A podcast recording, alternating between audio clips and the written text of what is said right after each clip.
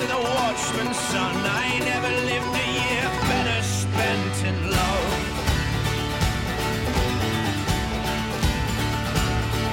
Cause I know my weakness, know my voice, and I'll believe in grace and choice. And I know perhaps my heart is fast, but I'll be born without a mask.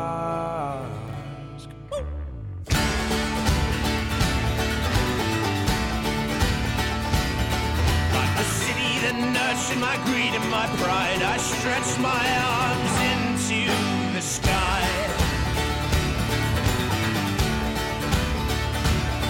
I cry, Babel, Babel, look at me now. That the walls of my town they come crumbling down.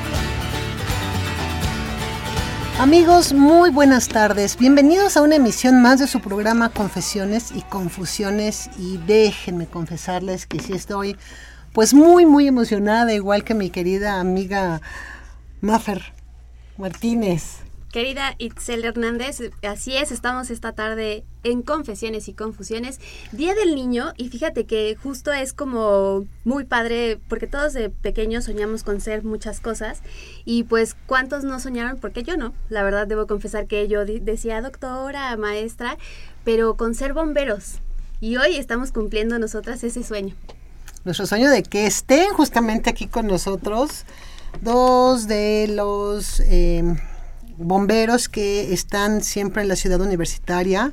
Y yo sí quiero darles la bienvenida al comandante Roberto Hernández eh, Camarillo.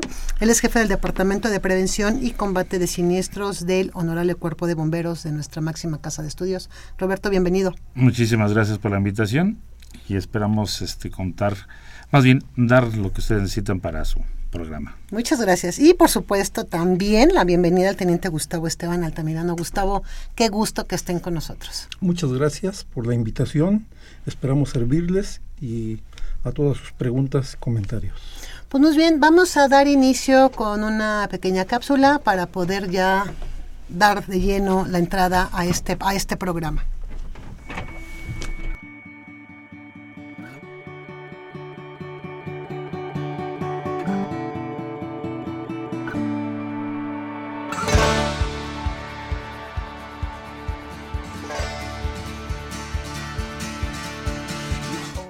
En 1969 se creó el Departamento de Prevención y Combate de Siniestros de la UNAM.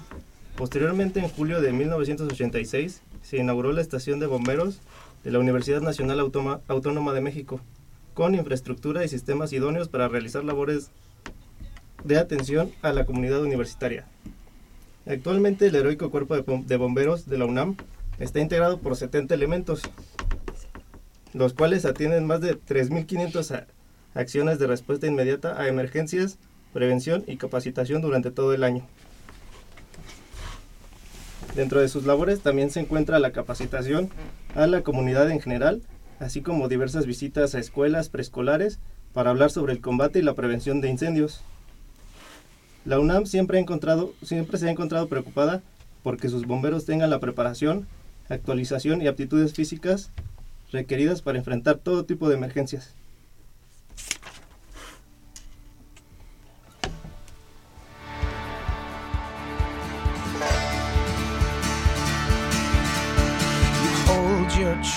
So purely will swerve not through the minds of men. The sly is dead. This cup of yours tastes holy, but a brush with the devil can clear your mind and strengthen your spine. But fingers tap into what you were once. And I'm worried that I blew my only chance.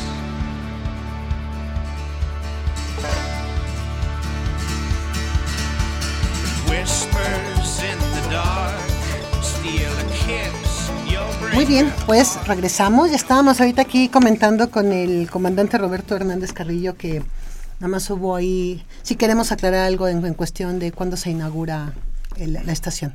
La estación de bomberos se, este, se inaugura el 20 de octubre de 1975 por el, este, el- aquel entonces rector, el doctor este, Guillermo Soberón. Ok. ¿Y Bien. son cuántos elementos ahorita? En total, actualmente ahorita somos 73 elementos los que estamos este, en tres guardias de 24 por 48 y una guardia diaria de lunes a viernes. Pues saludos a todos si nos están escuchando ahorita por allá. Así es, porque hoy en representación tenemos dos grandes personas, pero desde luego que son un gran equipo y todos y cada uno tienen una labor muy importante. Tuve el honor del privilegio de el año pasado poder asistir a las instalaciones en, en Ciudad Universitaria y de verdad que pues cada elemento eh, es una cadenita para que todo esto funcione y ya nos irán hablando también ustedes de todo lo que hay que hacer ante una llamada de emergencia, cómo salen estos héroes que no tienen capa. Y bueno, ya que abordamos un poco esta parte de, de la historia, que si bien nos va a contextualizar, algo que sí nos gustaría también destacar es, o que nos platicaran, que ustedes están en Ciudad Universitaria. Sin embargo, también su labor se puede extender más allá. Nos platican un poco de, de esto, cómo, cómo trabaja el heroico cuerpo de bomberos de la universidad. Sí, principalmente, bueno, este, pertenecemos a la Universidad Nacional Autónoma de México, donde prestamos nuestros servicios como bomberos, este, más bien como de, gente de prevención, este, para guar- salvaguardar sus instalaciones, trabajar en conjunto, coordinación con las autoridades de cada una de las este, dependencias, para este, minimizar los riesgos. Los riesgos nunca los vamos a quitar, pero sí podemos minimizar los mismos, entregando un documento donde hacemos eh, la puntualización del riesgo que, que se tiene, lo que podría ocurrir y cómo podríamos minimizarlo para no tener ningún incidente. Es de la forma que participamos dentro de la UNAM. Fuera de la UNAM, trabajamos realmente así como bomberos, es todo la parte de Coyoacán, Álvaro Obregón, eh, este, Xochimilco y donde la emergencia sea mayor. Ahí sí trabajamos ya directamente como bomberos, no como prevencionistas. Pero fíjate además todo este espacio que abarcan. O sea, a lo mejor uno dice, bueno, pues nada más está en la UNAM y en la UNAM que puede suceder. Bueno, pues aunque ustedes no lo crean, el tipo de siniestros que ocurren en la UNAM no solo son incendios, sino también son otro tipo de acciones que ellos hacen. Pero apoyar a delegaciones como es Álvaro Obregón, que es una de las delegaciones grandes que, co- que corresponden a la Ciudad de México, el ir a Xochimilco también, que no es una delegación muy chica, pues hace que la, que, la labor de, de cada uno de, de ellos que están en el, en el cuerpo de bomberos, pues sea, sea muy importante y sea mayor. Y si consideramos cómo están, desafortunadamente, en muchas estaciones de bomberos, estas en las condiciones en las que están. Yo sí quiero decirles que la universidad en, esa parte en el, en el cuerpo de bomberos tienen el equipo suficiente y necesario para poder acudir a cualquier emergencia. Sobre todo, algo muy importante, cuando escuchamos la palabra bomberos, pensamos en fuego. Ustedes van a combatir nada más el fuego. Pero, oh sorpresa, el heroico cuerpo de bomberos hace mucho más que esto. Sí, sí previenen los incendios o sí van a- con los incendios, pero también hacen otras co- cosas. Por ejemplo, comandante o teniente Gustavo. Bueno, eh, sobre todo tenemos incidencias, lo que es insurgentes ya disminuyeron, pero sobre todo atendemos mucho accidente automovilístico, en la cual realizamos rescates de personas con equipo especial que, que nos dota la universidad. Sí, también este, trabajamos sobre la fauna nociva en la universidad. ¿Qué quiere decir la fauna nociva? Bueno, animales que son de la especie endémica del área, que se llegan y, y llegan a penetrarse a las instituciones, a las facultades, a las dependencias, ¿sí? Y que hay que apoyarlos en retirar ese tipo de animales, ya sea ardillas, ya sea tlacuaches, ya sea víboras. Hay que darles, sobre todo, un buen trato a ese tipo de animales para poderlos retirar y entregarlos a las autoridades correspondientes, como son los biólogos en la UNAM, para que ellos ya determinen lo que tengan que hacer con esos animales. Entonces, en ese aspecto también apoyamos técnicamente y con el equipo y con la experiencia que ya contamos, retiramos ese tipo de animales. También atienden cuestiones químicas, eh, más o menos, ajá, com- cuáles son, alguna, a mí me sorprendió cuando el comandante me dice, "Eh, también tenemos un equipo preparado antibombas. Mm. Eso solo se ve en las películas, comandante. Tal así como antibombas, no, pero sí tenemos esta- algo de capacitación para poder, este, ¿cómo se llama? Ver si realmente sí es un artefacto explosivo o realmente nada más es una broma, ¿no? Pero así como equipo de antibombas, no. Pero sí tenemos protección.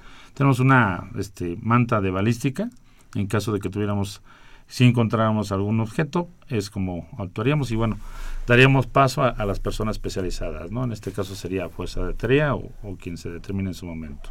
Yo quiero comentarles que ese sonido que ustedes están escuchando no es un problema de transmisión eh, de, la, de la estación, eh, son los radios que tienen que tener prendidos los bomberos en este momento por cualquier situación que salga, aunque hay gente en la estación, como nos lo comentaba el comandante, pero bueno, siendo el comandante, pues tiene que estar enterado de todo lo que está sucediendo. Eso es lo que sucede en los programas en vivo. Así es, y además es, es, una labor que efectivamente es de 24 horas, porque pues los accidentes tampoco tienen una hora específica para ocurrir. Ahora, entrando un poco en esto, ¿qué sucede?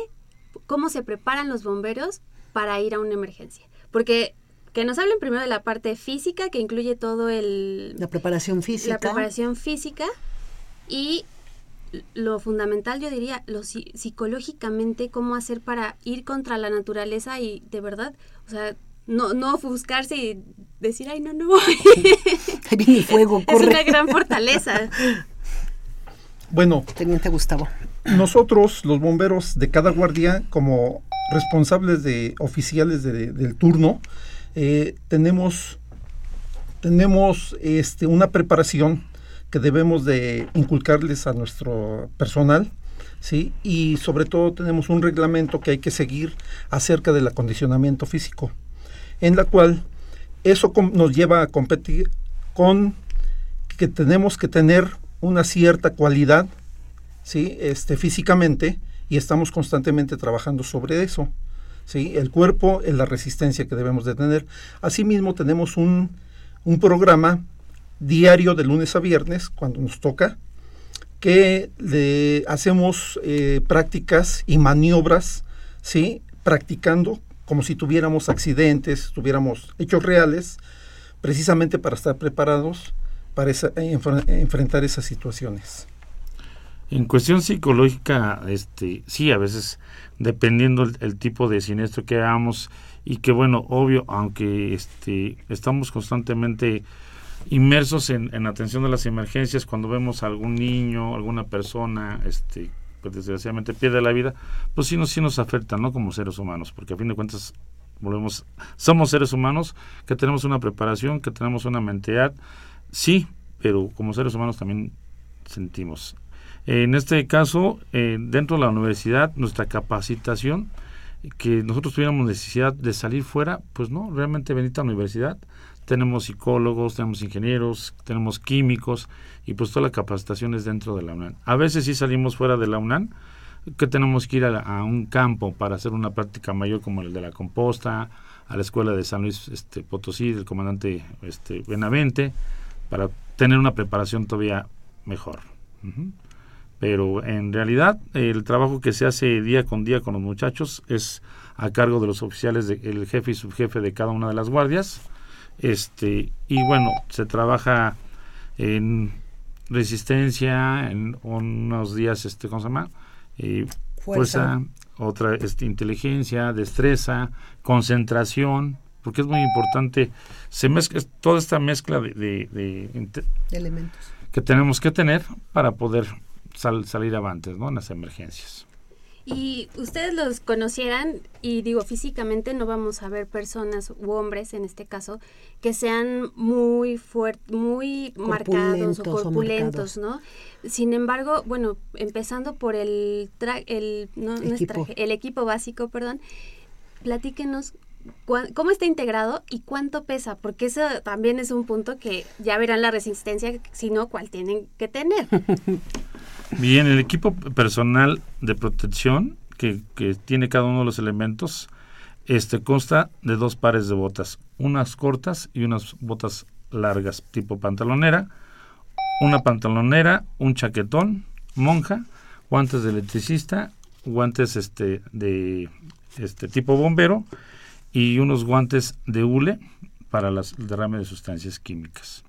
El equipo en sí pesa un aproximado de 12, de 12 kilos y medio, eh, hablando de, los tres. Este, si tenemos adicional que ingresar a un edificio donde tenemos este bastante humo o algún derrame de sustancia este que tenemos que traer con equipo de, de respiración autónoma, este, estamos agregando ahí otros 8 kilitos más. Más aparte la herramienta, este lo que se le llamamos herramienta de zapa, que es hachas, picos, lo que tengamos que llevar a la mano, igual mangueras, ¿no? Que me gustaría aclarar, la monja es una especie como de máscara que utilizan para precisamente para cubrir, la cara. la cara y pues también el casco, el casco es muy pesado porque tuve esa pude ser bombero por un día y de verdad es o sea, uno se sofoca con el tan solo teniendo el, el equipo básico y luego el peso y, y luego les digo, ¿no? Pues si van corriendo tienen que subir escaleras, deben traer la la línea. O sea, en verdad que, que por eso insistimos, de verdad que son héroes de carne y hueso. Yo sí quiero recordarles a nuestros radioescuchas el número telefónico. Si tienen preguntas, si nos están escuchando hoy los chiquitines en su día quieren hacerles preguntas a nuestros dos eh, bomberos que están el día, el día de hoy platicando con nosotros, llámenos 55 36 8989, 55 36 8989, para que ustedes también pregunten, tengan sus dudas y aprovechando que están aquí, pues puedan resolverles sus dudas. Y van a estar en los teléfonos Luis Alberto Martínez Estrada, quien es médico pasante de Servicio Social del Estudio Medicina, Jorge Lerma García de Enfermería y Carlos Armando Cuenca de Odontología. Así que si escuchan voces el día de masculinas, bueno, pues son nuestros alumnos de servicio social. Así es. Y bueno, pues también ahora vamos a hablar de qué sucede cuando alguien llama a la estación de bomberos con una emergencia. ¿Cómo- ¿Cuál es este procedimiento que se sigue? Desde que reciben la llamada hasta que regresan de nueva cuenta a la, a la estación. Bueno, el proceso es principalmente recabar la información que más nos puedan dar la ciudadanía. ¿Para qué? Para que nosotros llevemos el equipo adecuado. ¿sí? ya sea una unidad ligera o una, unida- una unidad más pesada que requiera ya de, de cierta herramienta más, más completa. ¿sí? Eso es muy importante, que la gente sepa, sobre todo informarnos, para que de darnos es- especialmente todas las características o lo que más pueda acerca de lo que es la emergencia que se está presentando. ¿sí? Si a mí me comentan que hay un choque, pues yo ya salgo con una unidad adecuada, ya sé qué herramienta preparar, ¿sí? Pero si en el momento me dicen hay uno atropellado y llegamos y también es un choque y, derrame de sustancias, no llevé el equipo adecuado. Claro. Entonces, el procedimiento que nosotros en nos- perdón, el procedimiento que debemos de tener nosotros, que nos den la información correcta para llevar el equipo adecuado para esa emergencia. Ese es el, ese es el primer... Ese es el, como primer paso. Ok. Sí, ya posteriormente, llegando a nuestra estación, debemos de dejar todo limpio. Así el equipo que se utilizó como mangueras, hachas, palas, se, tiene que volver a, a hacer un mantenimiento y se debe de poner todo limpio. ¿Algo más, comandante? Sí, eh, de hecho nosotros tenemos, este, bueno, el personal que está de guardia en teléfonos y la radio ya tiene un machote para hacer las preguntas necesarias para poder dar el servicio oportuno y eficiente, ¿no? Eh, sí, es muy, a veces muy complicado cuando nos llaman de Ciudad Nezahualcóyotl para la atención de una emergencia. Nosotros, este, en primera instancia, eh, cuando ha sucedido así, enlazamos la emergencia vía telefónica con las otras estaciones, pues para que sea una respuesta de inmediata, ¿no? Porque imagínense, llegar a ciudades de Zahualcóyotl, pues ya, ni al caso, ¿no? Fíjense que aquí además algo muy importante y que sí yo lo quiero eh, remarcar y hacer muy puntual es que por favor, si no van a hacer ninguna llamada, no estén haciendo bromas en ninguna de estas líneas telefónicas, tanto en situación de una emergencia para utilizar el cuerpo de bomberos o para utilizar una ambulancia. Desafortunadamente la gente piensa que esto es una broma y que es muy chistoso activar un servicio de urgencia en una ciudad tan grande como es la nuestra. Pero desafortunadamente muchas veces esa broma donde la gente llega a salir ya sea bomberos o ambulancia, van, llegan a un lugar donde no existe y por esa situación puede salir una, una urgencia real o una emergencia real y no está la gente para poder acudir. Entonces sí les hago un llamado a que por favor no hagan ese tipo de llamadas porque digo, no es nada gracioso y puedan estar utilizando un servicio que puede utilizarlo realmente una persona que sí lo necesite. Las llamadas que sí les pedimos que hagan es al programa. Les Claro. recordamos nuestro teléfono es 55 36 89 89 y pues aprovechemos que están aquí nuestros bomberos para que nos resuelvan todas las dudas que podamos tener. Y vamos a ir a una pequeña pausa musical. Regresamos.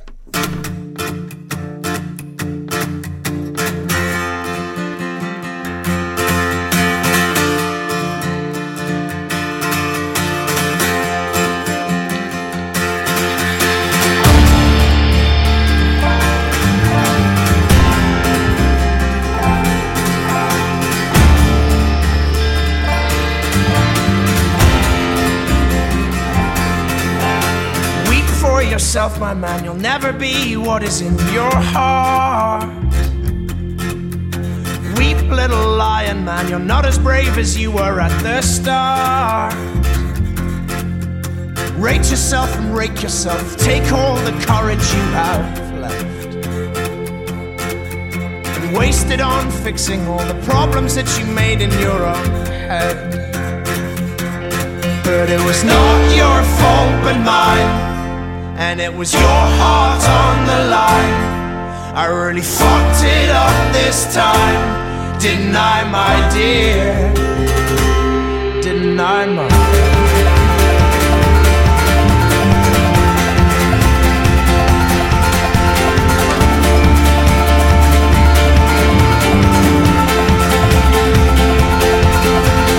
Tremble for yourself, my man. You know that you have seen this all before.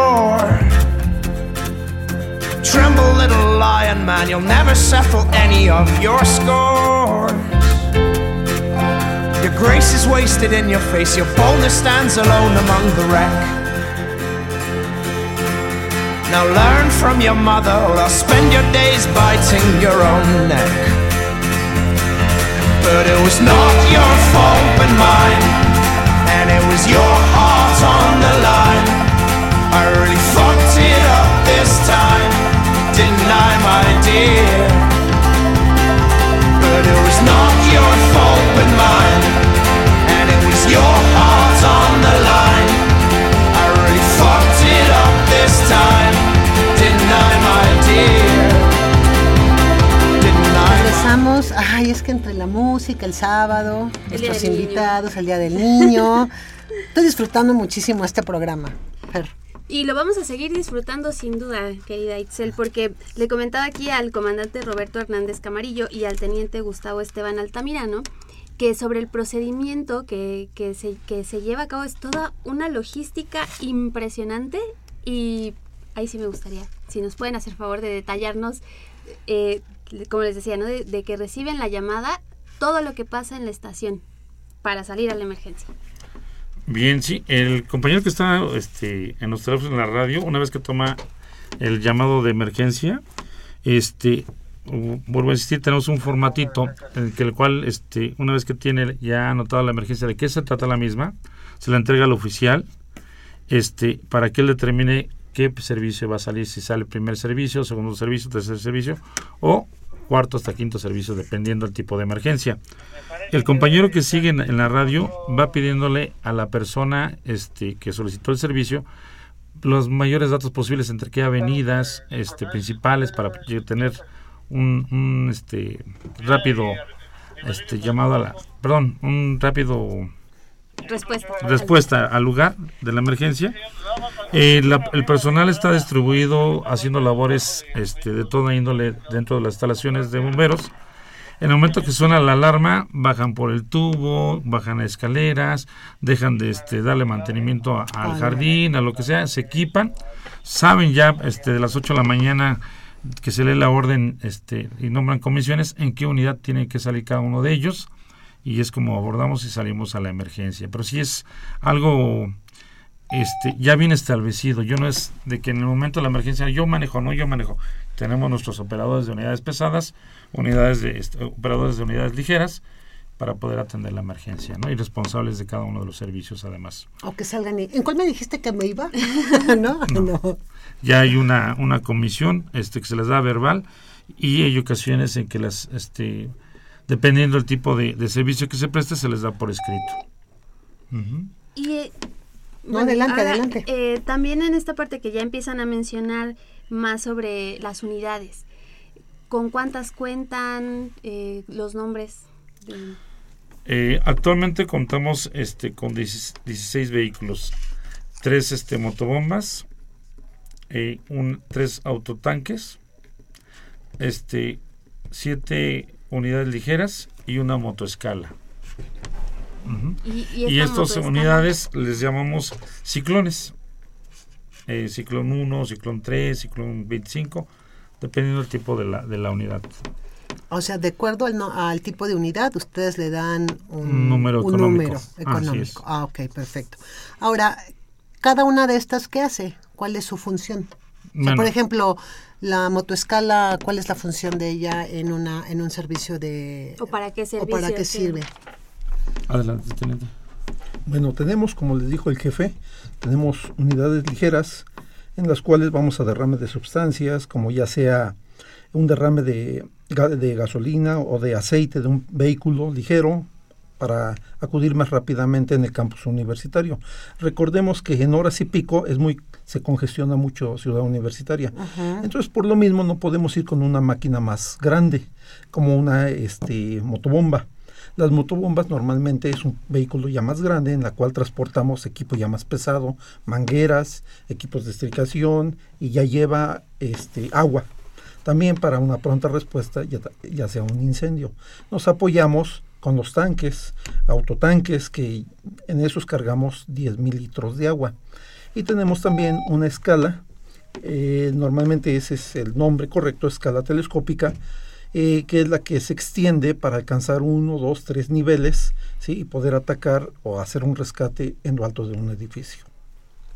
Y de ahí la importancia de tener todo este protocolo previo, porque como dicen, pues no pueden salir con una motobomba si van a por una, por una serpiente que, recientemente ocurrió ahí en Ciudad Universitaria, nos estaban platicando. Si quiero mencionarles y hacerles hincapié, ¿sí? que el bombero aproximadamente desde su llamado de emergencia, cuando nosotros sonamos la alarma para que salga un, un equipo de pronta respuesta, el bombero tarda de 12 a 15 segundos en equiparse, ponerse su equipo para cubrir más pronto esa emergencia.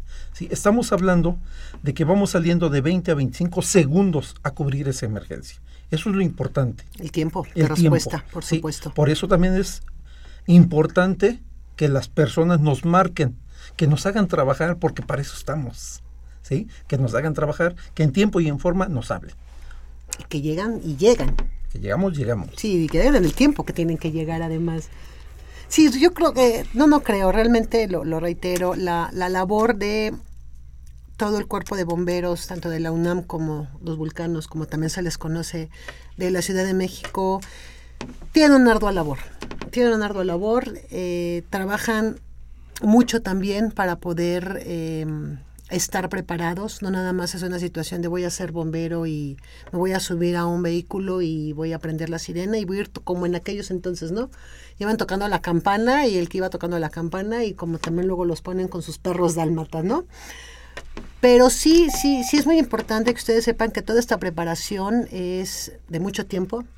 No es nada más de quiero ser bombero y ya me voy a una estación y ya voy a llegar a apagar un incendio, por ejemplo, o a, a- a hacer un- una atención de sustancias, de derrame de sustancias peligrosas, sino es todo un proceso para llegar a ser lo que son. Yo sí quiero decirles que el comandante Roberto Hernández lleva 33 años de servicio dentro de la, de la universidad y el teniente Gustavo Esteban lleva 27 años en la universidad y estuvo 5 años en el honorable también cuerpo de bomberos de la, del, bueno, antes de F, ahora Ciudad de México. Entonces, son personas que llevan mucho tiempo en esto y que aún así, como me decía el comandante, ahora que fuimos a platicar con él para decirles que vamos a estar aquí con, con ustedes, pues es que pareciera ser que todo es tranquilidad y como bien lo decía Fer, ¿no? Ah, pues vamos a apagar un incendio, pero hacen mucho más cosas. Me platicaba también de la capacitación, ¿no? Que ustedes dan A los a los estudiantes, estudiantes. universitarios, trabajadores, este, así mismo a nosotros, a nosotros también la capacitación, que es muy importante, la preparación física, mental y este, ¿cómo se llama? eh, de resistencia ¿no? del mismo personal. Eh, otra de las cosas que, que nosotros realmente en la, en la, universidad trabajamos lo que es principalmente la prevención. Vuelvo a asistir. Es una parte que a mucha gente no le gusta porque es todo el mundo quisiera llegar a los incendios, aventar agua y cosas por el estilo, ¿no? La prevención es algo difícil, pero muy importante que hacer, ¿no? Es donde se logra el objetivo. Muchos este, pensarán, bueno, bomberos de la UNAM, pues no, no hacen nada, no trabajan. El, el departamento de prevención y, este, y combate de siniestros sí trabaja bastante, puesto que no hay grandes incidencias dentro de la UNAM. Fuera de la UNAM, pues sí trabajamos como bomberos. Aparte tenemos la Reserva Ecológica del Pedregal de San Ángel, que es el pulmón de la Ciudad de México, que también este, le tenemos que dar una atención pronta e inmediata en caso de cualquier siniestro. Uh -huh. Y también algo que, que es muy importante es saber cómo funcionan ustedes dentro de las instalaciones de, de, del cuerpo de bomberos. Porque en esa ocasión que, que los visitamos, pues nos decían que prácticamente también ustedes están en revisión del equipo, le dan mantenimiento a los camiones, ahí preparan, también hay alguien designado para preparar la comida incluso, ¿no? Así es. O sea, estas comisiones no únicamente van afuera, sino también un poquito que nos platicaran de este funcionamiento a nivel interno del, del departamento. Muy bien. Bueno, dentro del, este, tenemos el, obviamente el personal operativo, personal administrativo operativo, personal de mantenimiento del parque vehicular que también es este operativo. Eh, dentro de los mismos muchachos, eh, por instrucción del comandante, van rolando a los compañeros, quienes a su vez van haciendo los cocineros de día, que son los encargados de, tener nuestros alimentos a la hora. Aunque bueno, existen horarios para la toma de alimentos, que estos nunca podemos este, cumplirlos por las emergencias o los servicios preventivos que tenemos que atender pero bueno, ahí mismo se preparan este, los, los alimentos, ahí mismo cortamos nosotros, este, pintamos, hacemos todos los servicios nosotros de la mismos. Nos- ah, así es. Nosotros no requerimos de, de este, ¿cómo se llama? Otras instancias para lo que es el mantenimiento de nuestro parque vehicular. Sí, muy importante la labor que hace nuestro director general, licenciado Eduardo Cacho, así como nuestro director de protección civil, de otorgarnos todos los materiales en seres, pues para poder servir mejor a la comunidad universitaria y fuera de la misma, ¿no? Nada más quiero decirles que la pura ciudad universitaria tiene 730 hectáreas en total. Entonces, nada más imagínense la inmensidad de esa gran ciudad y por algo es ciudad universitaria para que los bomberos puedan realizar el trabajo que tienen que realizar. Entonces, imagínate esa cantidad de hectáreas. No, y mencionar que tenemos facultades de química, de física, donde hay laboratorios, que también ahí podemos tener algunos incidentes, ¿no? También el, el teniente Gustavo Altamirano, respecto a la parte de químicos, nos quería también compartir ahí un, un extra de, de esta labor conjunta que también pues se, se, se nutren o se capacitan o, se trabaja pues sí en conjunto con más dependencias de la propia universidad. Así es, bueno, lo importante de esto es de que es un grupo con el que trabajamos, no, es- no somos solos, ¿verdad? Eh, agradecemos la participación de la maestra Alcántara, Marta Alcántara, con la cual también nos ha brindado el apoyo en las capacitaciones en los químicos, en la respuesta a un derrame, una explosión en algún laboratorio, ¿sí? Y, junto con ella y su equipo también trabajamos conjuntamente, ¿verdad? Para realizar mejor el trabajo en las cuestiones químicas. También nos apoya el doctor Marambio eh, con sus participaciones y con sus enseñanzas hacia nosotros que nos da capacitaciones. Muy agradecidos también con él. Con lo que respecta a la reserva ecológica, es muy importante porque antes de tiempos de secas, nosotros realizamos un trabajo previo que le llamamos brechas cortafuego. Las vamos abriendo, les damos mantenimiento para que a su vez cuando llegue este tipo de, ahorita la, el tipo de, de Estiaje. estiaje, del el tiempo de estiaje, este, y se nos prenda, no se nos vaya brincando, ¿no? Podamos atacarlo más prontamente, ¿sí? Y, y es mejor porque eh, no se pierden tantas hectáreas, no se quema tanta este, biodiversidad que tenemos eh, ahí en el campus. Y hablando, bueno, de números, pues nomás de, de la reserva ecológica son 72 hectáreas, nada más. Estamos hablando que es un, un- un porcentaje muy importante de lo que implica la reserva ecológica y que realmente yo sí quiero decir que la han mantenido de una forma muy bien porque, como bien lo decía el, el, el teniente Gustavo Tamirano, pues es uno de los principales pulmones que todavía le quedan a esta gran ciudad de México y que si no la cuidamos nosotros los universitarios, ¿quién la va a cuidar, no? Y déjenme decirles que no se puede entrar, que está muy bien protegida, muy bien cuidada, sobre todo también por la cantidad de fauna que existe dentro de esta reserva ecológica. Sí, la gran biodiversidad, algunas plantas que ya no existen en, en, otros lugares del mundo, las tenemos en Ciudad Universitaria. Obviamente esto es trabajo del REPSA, nosotros nomás trabajamos en la parte preventiva o si hubiera algún siniestro, ¿no? Pero todo va de la mano, ¿no? A final de cuentas, o sea, ellos son los que mantienen que esté en la, la, diversidad. Ustedes son los que mantienen las brechas en el mantenimiento, porque si en alguna situación con esa temporada de estiaje em, em, empieza un, un, un fuego, pues por lo menos saben que esa parte que ustedes mantuvieron les va a mantener en control en lo que ustedes llegan el fuego para poder hacer ya uso de todo su, su, su maquinaria. Y bueno, no solamente en esa parte de lo que son las brechas, también tenemos unos tanques este, cisterna uh -huh. para abastecimiento de nuestros propios vehículos en caso de alguna contingencia un siniestro. ¿no? Hablamos de que tenemos un, uno de 60 mil litros, uno de 40 mil y siete de 5 mil litros. ¿Ahí en la estación? No, dentro de la, de ah, la dentro reserva. De, ah, dentro de la reserva, Dentro o sea, de la nunca reserva. se quedan No. sin el preciable líquido. Así es. Y bueno, dentro del campus este, tenemos siete garzas que nos pueden, podemos, no, no tenemos necesidad de regresar a nuestra estación a cargar el agua, sino en cualquier lugar de ciudad universitaria tenemos el vital líquido para la atención de las emergencias. Lo ideal para todos los vulcanos de esta ciudad.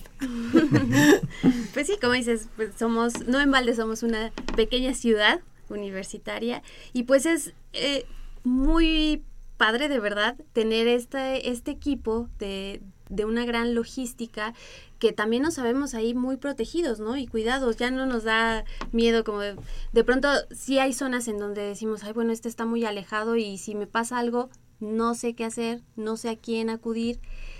Y precisamente esta sería una parte muy importante que tiene que ver con la prevención.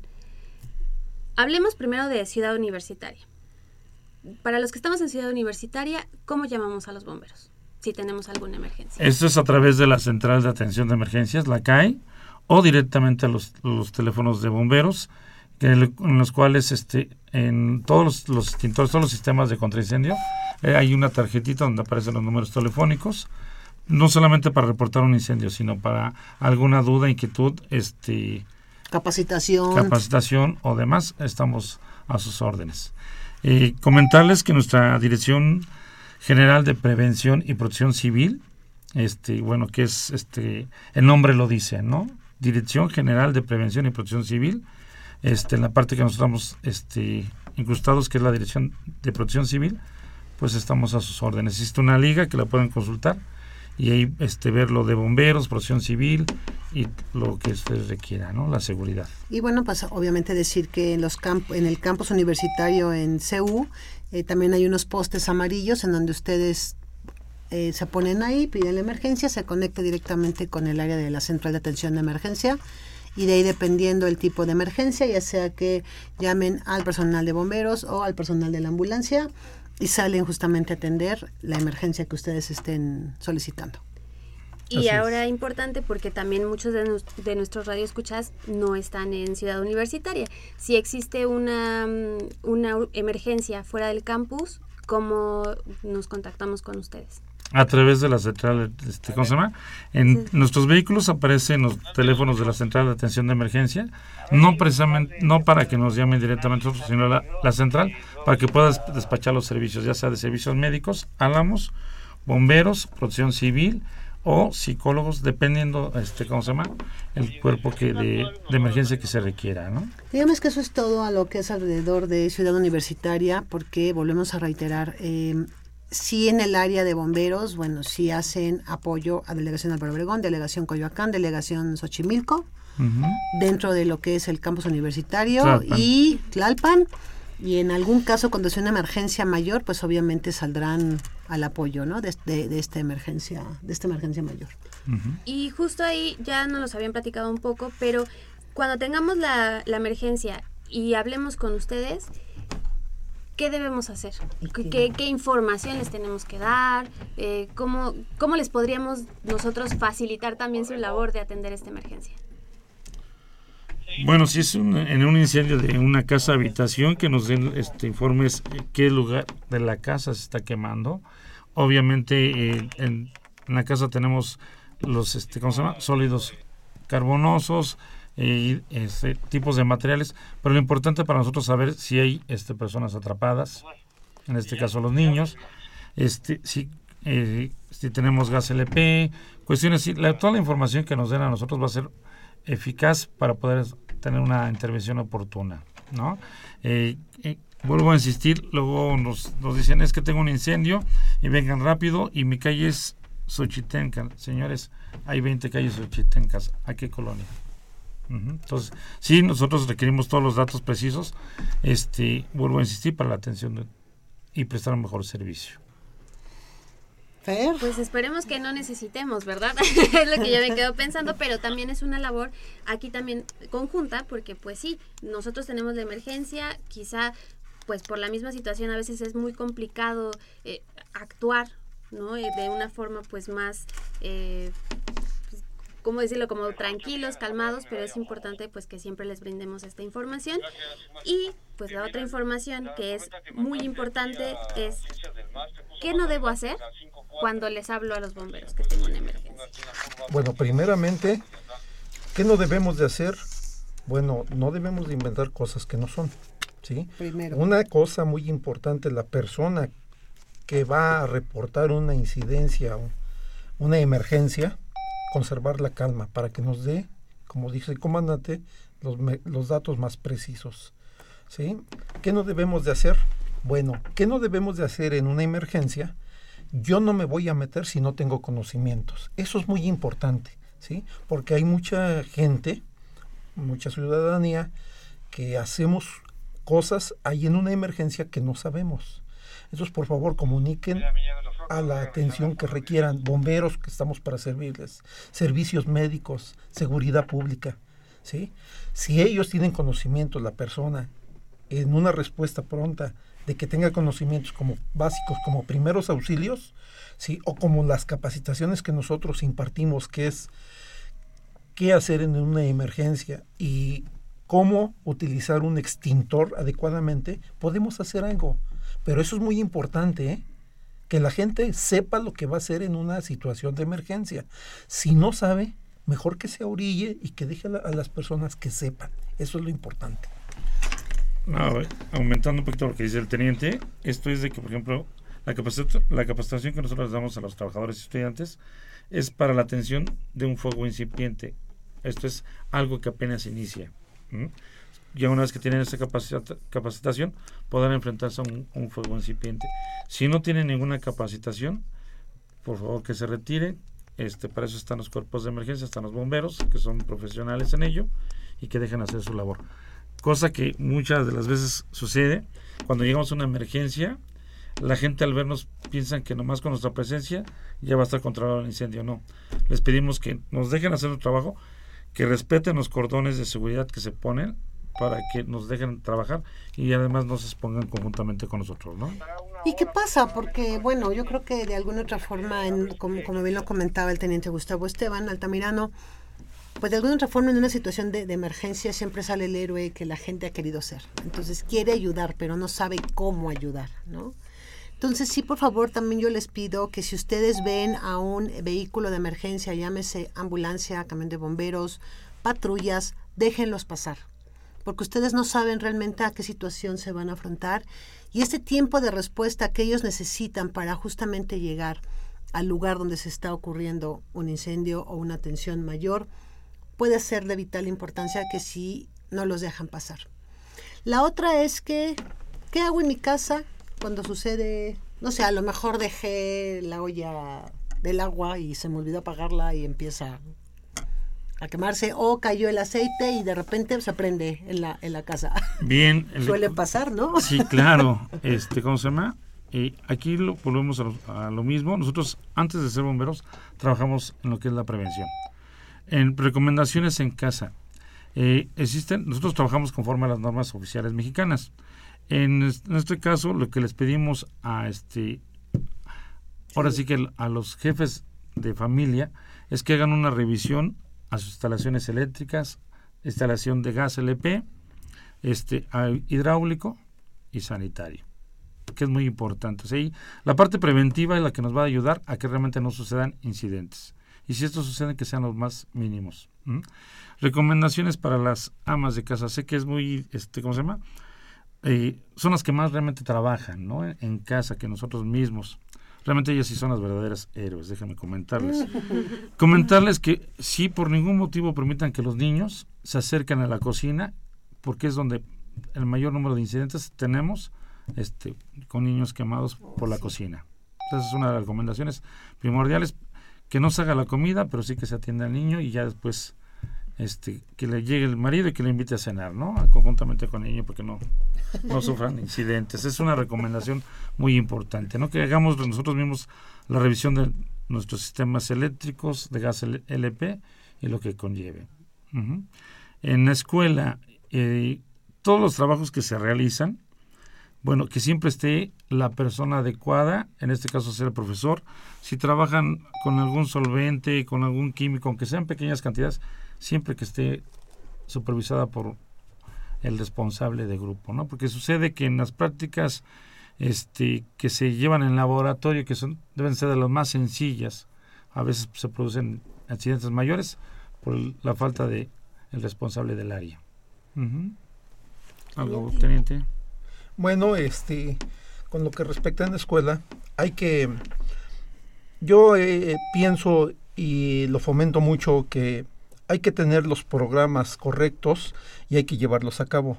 Muchas veces en las escuelas hemos participado en, simulacros de evacuaciones y los niños afortunadamente este, eh, están más capacitados que los adultos. ¿no? Eh, qué bueno que el gobierno, este, las autoridades se han preocupado por ese tipo de programas porque realmente es lo que nos hace falta aquí, ¿no? Y ya vieron lo que nos pasó en el 85 y no lo queremos volver a repetir. Entonces, qué bueno que hago una invitación, sobre todo a la ciudadanía, que participen con sus hijos.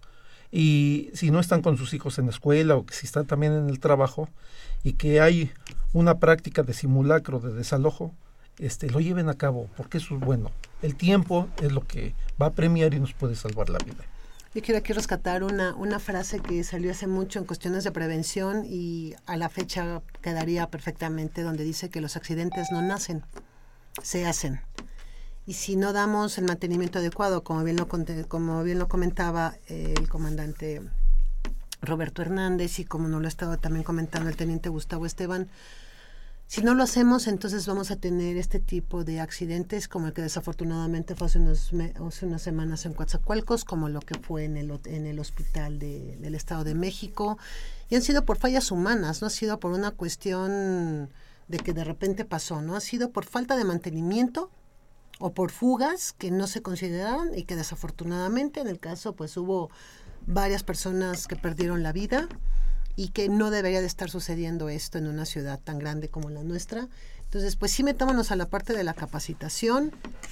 Y precisamente eso nos lleva a preguntarles, las capacitaciones que ustedes eh, dan ahí en el cuerpo, bueno, en las instalaciones de los bomberos en la UNAM, cualquier persona puede acudir o, o, nos comunicamos previamente, cómo lo podemos, cómo se maneja esta parte? sí, todo es este, ¿cómo se llama? Solicitud vía oficio para poder formalizar el compromiso de, nosotros como Decisión General de, Prevención y Protección Civil con, las personas que requieren y desean capacitarse. Esto es el oficio dirigido al licenciado Eduardo Cacho Silva, quien es director general de Prevención y Protección Civil este, en atención al licenciado Raúl Flores Mendoza, director de Protección Civil, y solicitando lo que requieren, ¿no? Primeros auxilios, eh, brigadas de, incendio, este, en fin, el curso que se requiera. Es decir, yo puedo armar un grupo con mis amigos, amigas, familia y sí podemos hacer esta solicitud o es únicamente para, eh, por ejemplo, grupos de ciudad universitaria o que pertenezcan a la UNAM. No, nosotros atendemos a los universitarios y, también a la gente externa.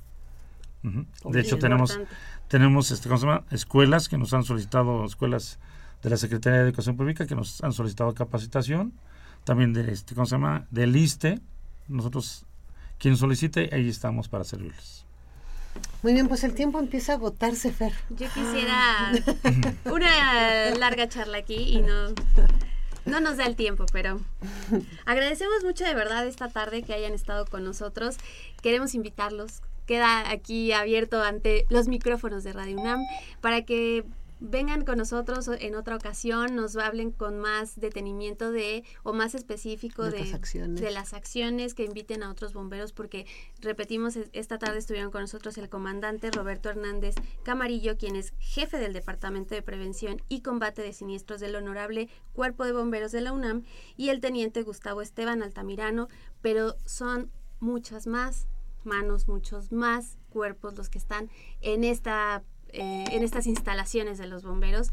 A todos ellos, nuestros saludos, nuestro reconocimiento y su- nuestro agradecimiento por estar velando por nuestro bienestar.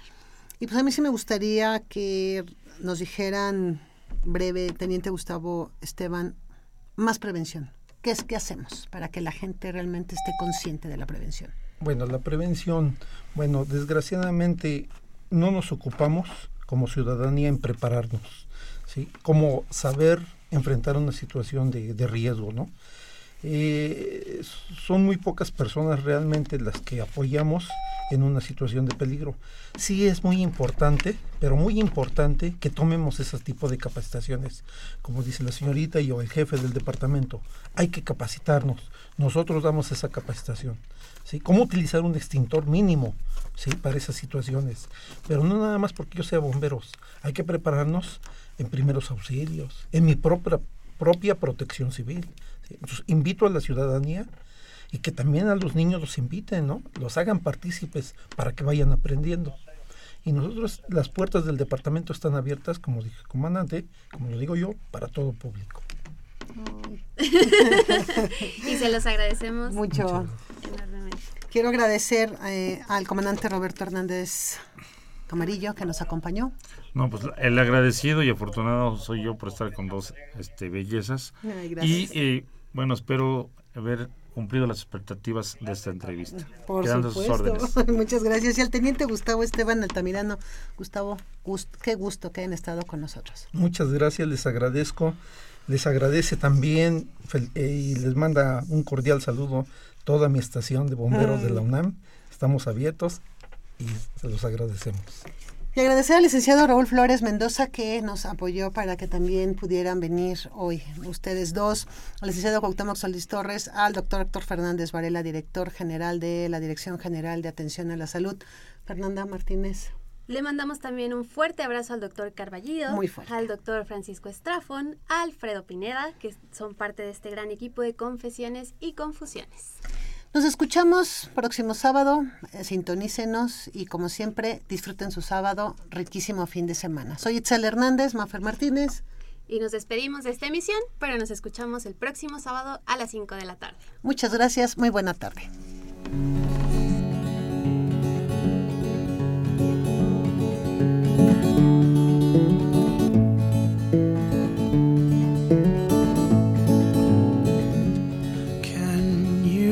Lie next to her and give her your heart?